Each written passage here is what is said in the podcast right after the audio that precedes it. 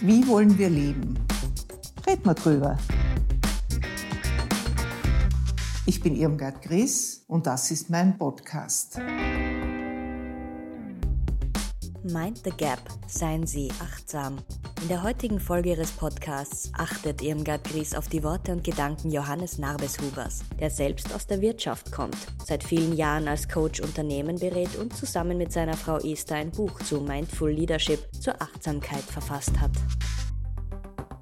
Ja, also ich freue mich sehr, Herr Naveshuber, das ist jetzt Johannes Naveshuber, heute mein Gesprächspartner, dass wir hier ein Gespräch führen können. Sie sind ja ein Fachmann für Achtsamkeit, für Mindfulness und Sie haben auch ein Buch geschrieben, das heißt Mindful Leader. Und in diesem Buch geben Sie Anregungen, wie man seine Achtsamkeit schulen kann, entwickeln kann. Und Sie sind also beruflich, habe ich gesehen, Sie sind Wirtschaftscoach, Sie sind Wirtschaftspsychologe, Sie sind Unternehmensberater, also gleich breit gefächert.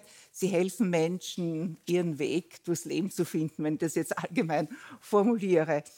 Und ich würde jetzt gern mit einem Zitat beginnen, auch um vielleicht den Begriff Achtsamkeit ein bisschen zu schärfen.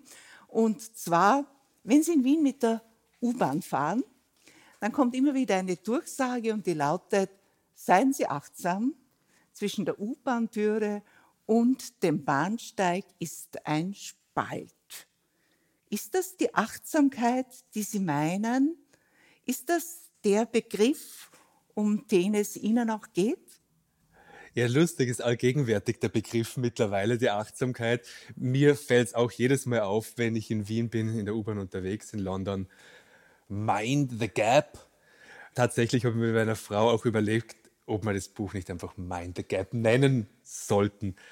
Mindful auf das schauen, was jetzt in dem gegenwärtigen Moment die Situation ausmacht und vielleicht, wenn es der Spalt zwischen U-Bahn und Bahnsteig ist, das ist der eine Aspekt. Wach sein, was ist jetzt da? Und der zweite Aspekt ist auch in einer Qualität von Mitgefühl da sein. Und erst in der Kombination sind wir bei Achtsamkeit in unserem Sinn. Also im Sinn dessen, was dieses Buch Mindful Leader auch vermitteln möchte, wie wir die Führung für unser Leben in die Hand nehmen und Gelassenheit zum Erfolg führt. Da geht es darum, dass wir vielleicht immer mehr davon wegkommen, sollten, diesen Reminder von außen zu brauchen.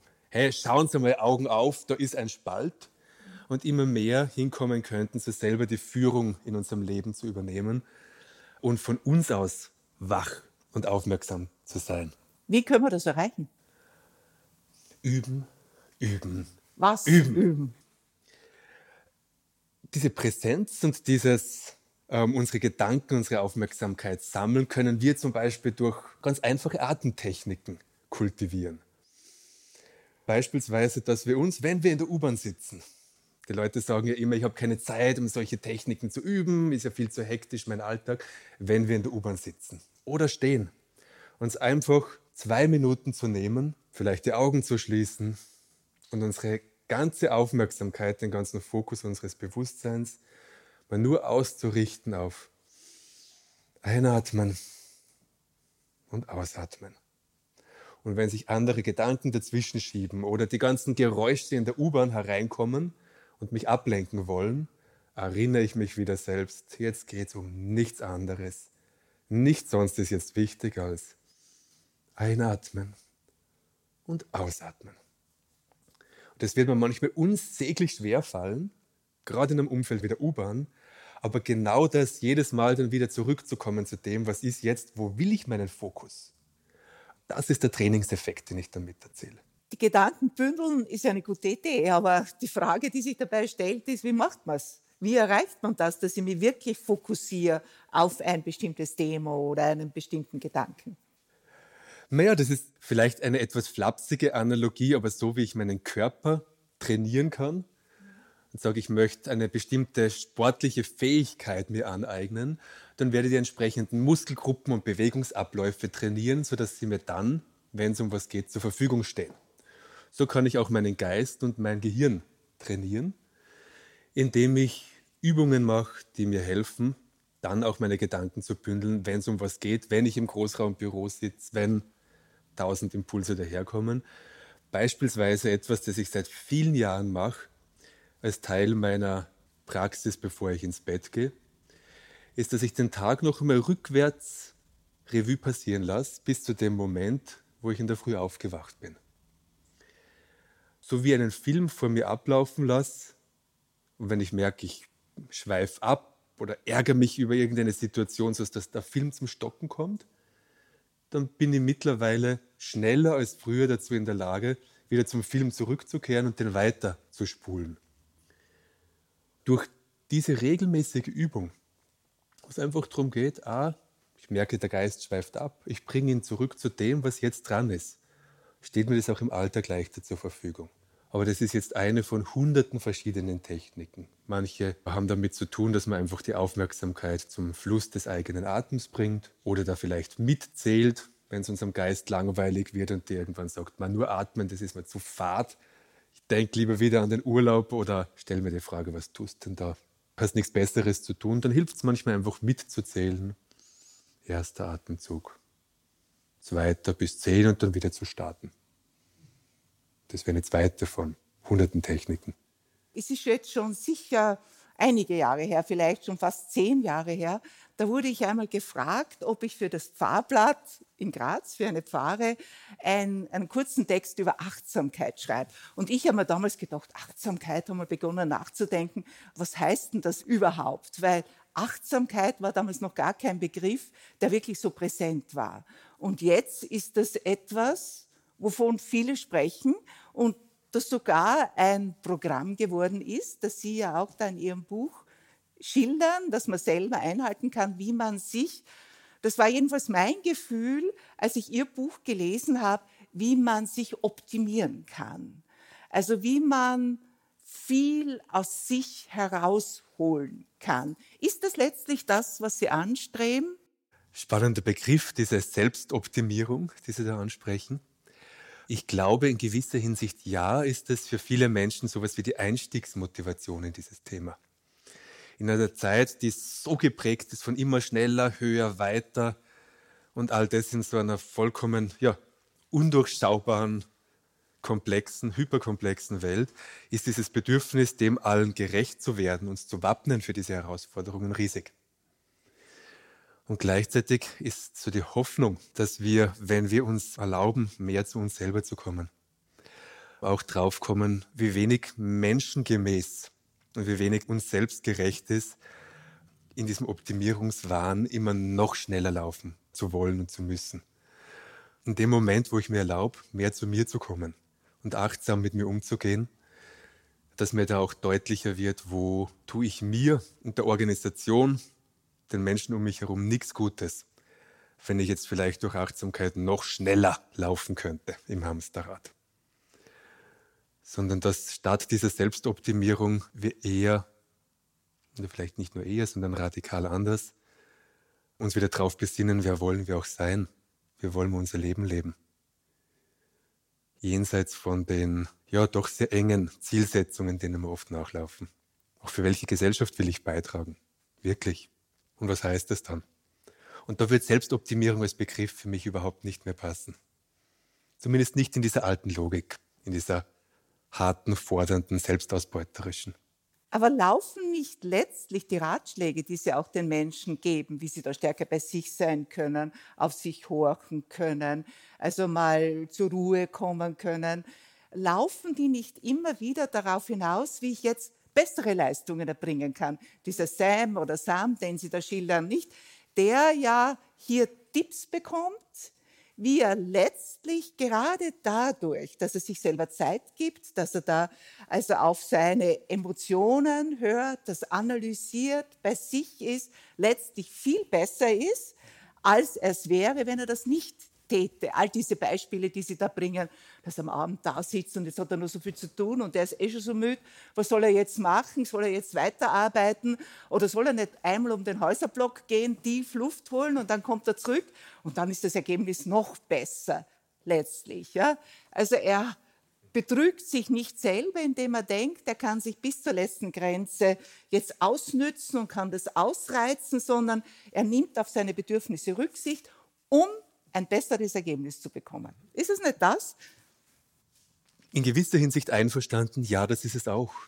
Also tatsächlich, glaube ich, hilft es uns und dient es uns, ein Stück weit besser zu verstehen, wie wir als Mensch gestrickt sind, was uns ausmacht und was uns hilft, wirklich auch so mit der Quelle unserer Leistungsfähigkeit, unserer Intuition, unserer Kreativität, unserer Lebendigkeit zu kommen. Hilft uns das, präsenter zu sein, effizienter zu arbeiten, vielleicht auch besser in Kontakt mit den Menschen zu sein, mit denen, denen wir begegnen. Ja, definitiv. Und gleichzeitig ist meine Erfahrung, deshalb war ich ein Stück weit ambivalent bei diesem Begriff der Selbstoptimierung. Gleichzeitig ist meine Erfahrung, dass sich auch die Prioritäten zu verschieben beginnen nach einer Weile. Weil wir merken, all das, was dann vielleicht besser und geschmeidiger läuft, ist das eine und die Frage, wem soll das alles dienen, ist das zweite. Und das könnte sein, dass sich verschiebt. Das wäre zumindest unsere große Hoffnung und ja auch die Erfahrung. Das glaube ich auch. Also so wie ich das gelesen habe, war das auch mein Gefühl, dass das einfach eine Hilfe ist zu einem bewussteren Leben. Ist es nicht Ihr Ziel, den ganzen Menschen zu entwickeln? Also mein Gefühl war, wie ich dieses Buch gelesen habe, eigentlich geht es darum zu zeigen, wir sind mehr als nur jemand, der in einem Büro sitzt, nur jemand, der vielleicht eine Abteilung leitet. Wir sind Menschen. Und als Menschen haben wir Gefühle, wir haben Emotionen, wir sind leidenschaftlich, wir sind eben Wesen, die in ihrer langen Evolutionsgeschichte vor allem diesen Teil der Persönlichkeit ganz stark entwickelt haben. Und das Kognitive, der Verstand, den haben wir auch, das macht uns auch zu Menschen, wir sind auch denkende Wesen, aber das andere ist auch so stark.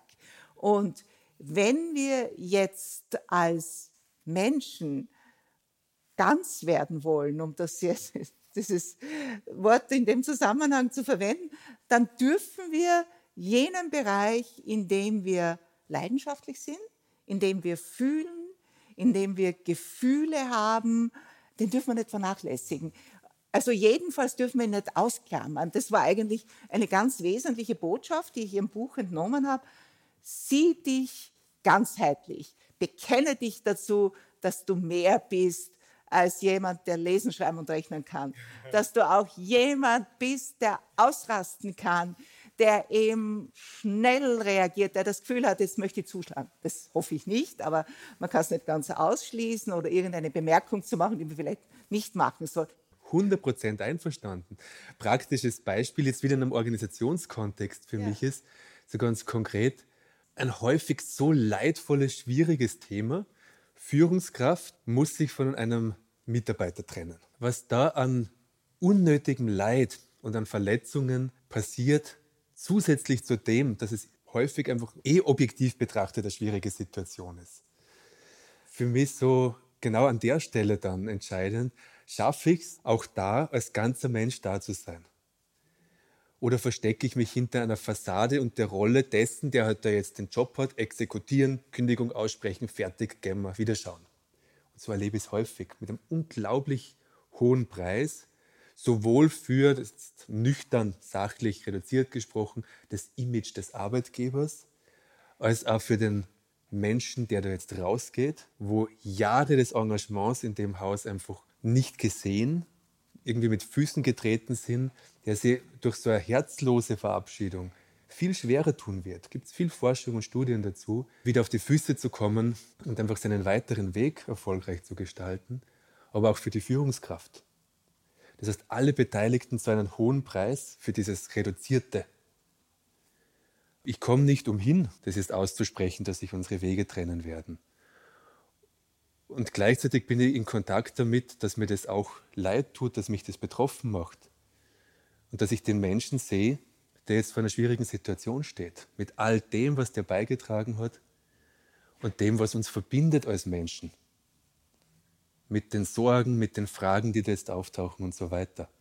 Das muss nichts ändern und wird in dem Beispiel auch nichts ändern an, an dem objektiven Teil der Trennung. Aber das ist ja nur so ein kleiner Ausschnitt von dem, was zwischen uns passieren kann. Der Schlüssel ist für mich da die Sprache. Spreche ich von Mensch zu Mensch mit ganz normalen Worten, wie ich sie sonst verwende, oder verstecke ich mich hinter gestellten Formulierungen? Und das ist vor allem auch ein Thema in der Politik.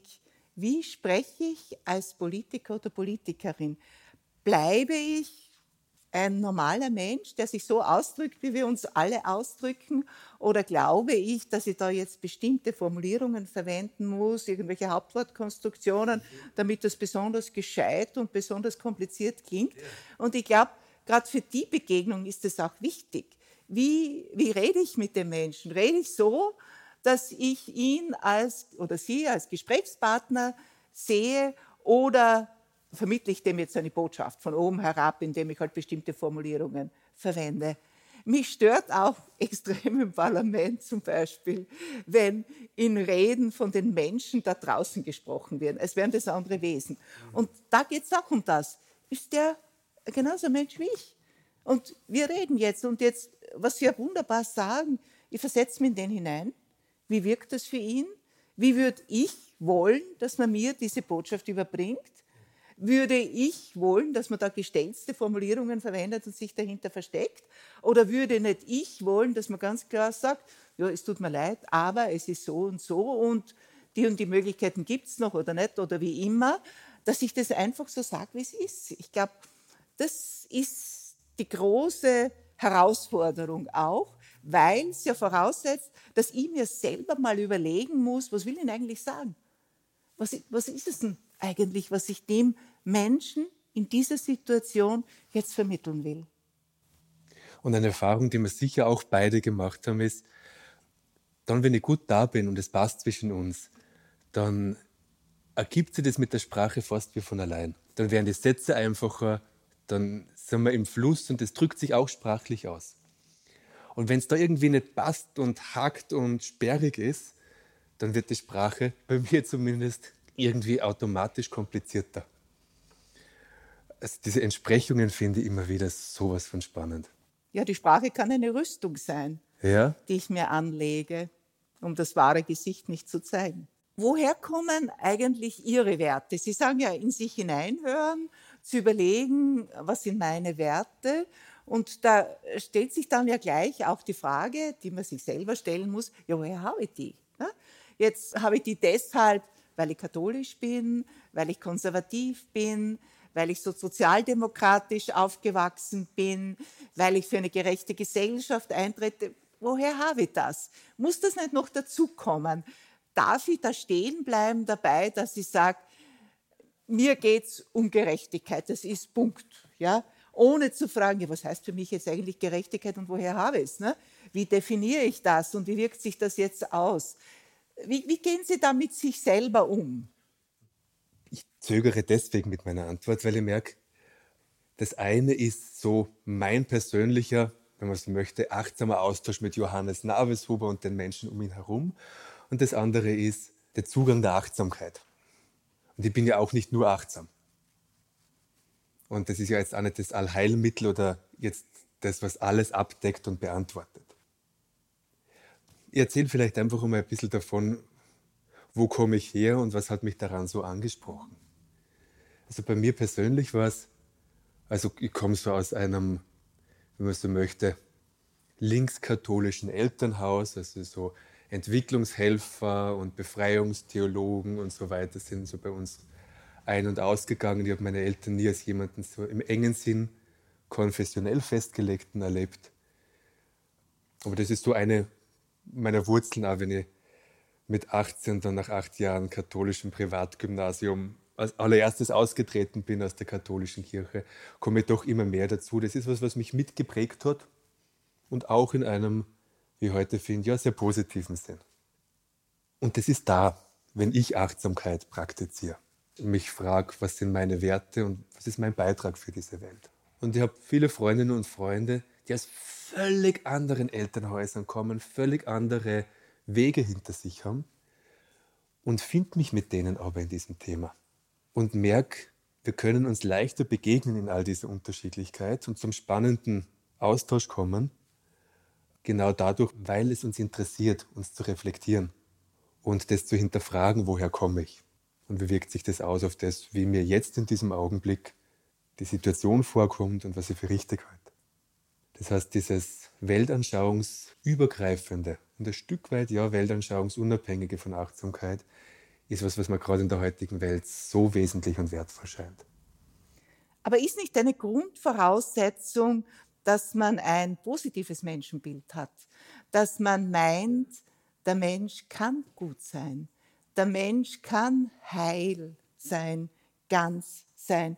Also jemand, der vielleicht ein negatives Menschenbild hat und sagt, Kampf aller gegen alle, dem bringt die Achtsamkeit auch nicht viel. Im Gegenteil, nicht? Er würde sagen, das stärkt noch diese Kräfte.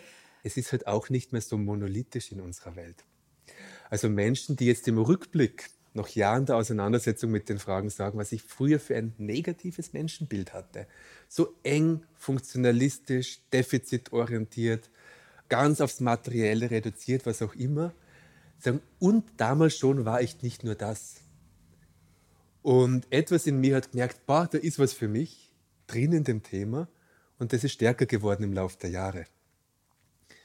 Das heißt, zum einen denke ich, ja, es braucht so eine gewisse positive Grundhaltung dem Menschsein gegenüber.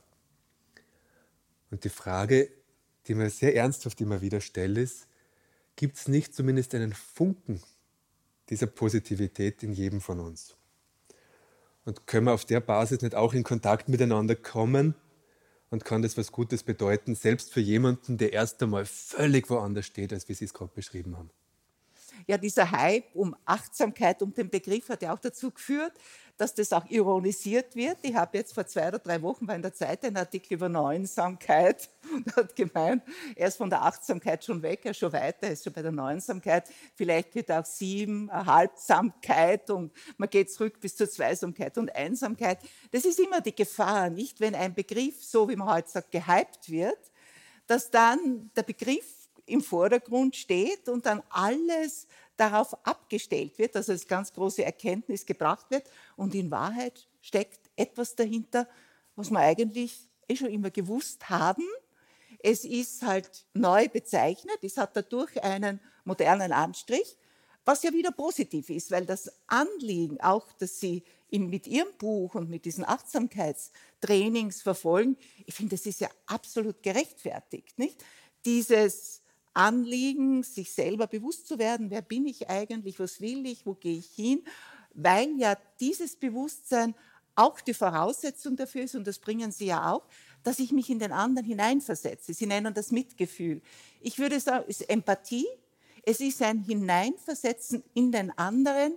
Für mich ist das ja auch eine der wichtigsten Eigenschaften überhaupt. Ich war ja den großen Teil meines Lebens Richterin und für eine Richterin ist es ja auch ganz entscheidend, dass sie diese Fähigkeit hat, sich in einen anderen Menschen hineinzuversetzen. Einmal eine Sache auch mit den Augen des anderen zu sehen, ohne sich mit ihm zu verwechseln. Das ist ja bei der Richterin oder beim Richter die große Herausforderung. Ich darf mich ja mit nichts gemein machen, wenn ich so sagen will. Ich muss immer eine gewisse professionelle Distanz behalten, aber ich muss diese Gefühle, die den anderen Menschen bewegen, die er hat, die muss ich auch mit wahrnehmen können, ohne mich mit ihm zu verwechseln. Und mir gefällt es ja auch gut, dass Sie einen Unterschied machen zwischen Mitgefühl und Mitleid. Das eine ist auf derselben Ebene zu fühlen, den als ein genauso ein Wesen mit menschlichem Antlitz wahrzunehmen, zu überlegen, wie wirkt das auf diesen Menschen und daraus dann Schlüsse für mein Verhalten und für meine Begegnung mit ihm zu ziehen. Ich finde es außerordentlich spannend von Ihnen so zu hören, dass diese Allparteilichkeit in Ihrem Beruf als Richterin auch so entscheidend ist. Also diese Fähigkeit, mich hineinzuversetzen in den anderen, die Perspektive wahrzunehmen und gleichzeitig nirgends hängen zu bleiben und mich damit zu verwechseln, zu identifizieren, kenne ich auch aus meinem Beruf der Organisationsentwicklung, wo genau das ein wesentliches Element dafür ist, um hilfreich sein zu können. Wenn ich da mich mit einer Seite oder einem der Stakeholder, beispielsweise der Geschäftsführung oder irgendeiner anderen Partei gemein mache, dann werde ich zur Stabstelle, aber bin niemand mehr, der das große gemeinsame Ganze gut weiterbringen kann. Also inhaltlich bin ich da ganz bei Ihnen, aber bei Gericht sprechen wir da nicht von Allparteilichkeit, sondern Unparteilichkeit. Und zwar Unparteilichkeit heißt, wir sind nicht parteiisch. Und parteiisch ist das Negative. Also ich sehe nur eine Seite und vertrete diese Interessen, wogegen als Richterin muss ich die Interessen beider Seiten, meistens hat man zwei, beider Seiten sehen und einen Ausgleich zu finden. Also ich muss mich hineinversetzen, aber ich darf das nicht jetzt zu meinem Anliegen ohne Rücksicht auf das Anliegen des anderen machen. Aber wir meinen das Gleiche, aber als Richterin darf ich nicht parteiisch sein. Ne? Das wäre ganz, ganz negativ. Und, und daher äh, legt man da großen Wert, wir sind unparteiisch. Ja? Und, aber ich, inhaltlich ist da fast kein Platz zwischen uns sozusagen. Es scheint mir auch so. Und ich finde es spannend, dem noch einen Moment nachzugehen, merke, wo die Allparteilichkeit als Wort vielleicht auch das nahelegt. All das, was mir da entgegenkommt im Außen, kenne ich, wenn ich ehrlich hinschaue, ja von mir auch. Und dieses, mich mit dem zu verbinden und zu merken, vielleicht auch die eine Seite, wo man jetzt denkt, boah, ist mir das unsympathisch oder das passt doch gar nicht zu meinen moralischen Haltungen. Wenn ich mich mit dem verbindenden Art und Weise von uns merken, weil Johannes macht dir nichts vor. Das kennst du auch von dir selber. Dann bekomme ich zu allen Parteien sowas wie innere Verbindung. Und dann wäre ich gut als Begleiter in so einem Entwicklungsprozess. Und für mich ist ja faszinierend, dass wir zurzeit zwei ganz gegensätzliche Entwicklungen haben. Sie haben gerade jetzt eine Entwicklung angesprochen und auch in Ihrem Buch. Und diese Entwicklung ist, dass wir heute so viele Dinge haben, die wir machen sollen, machen können. Also das ist das Einstürmen auf einen und auch die vielen Verpflichtungen, die man hat, der Stress, den man im Beruf hat, wenn man so hohe Leistungen erbringen muss. Also all das. Also und die Gefahr des Burnout, dass die Menschen ausbrennen, weil sie eben so viel leisten sollen. Wir haben aber genauso die Entwicklung des Bore-out, dass die Menschen ihre Tätigkeit als völlig sinnlos empfinden.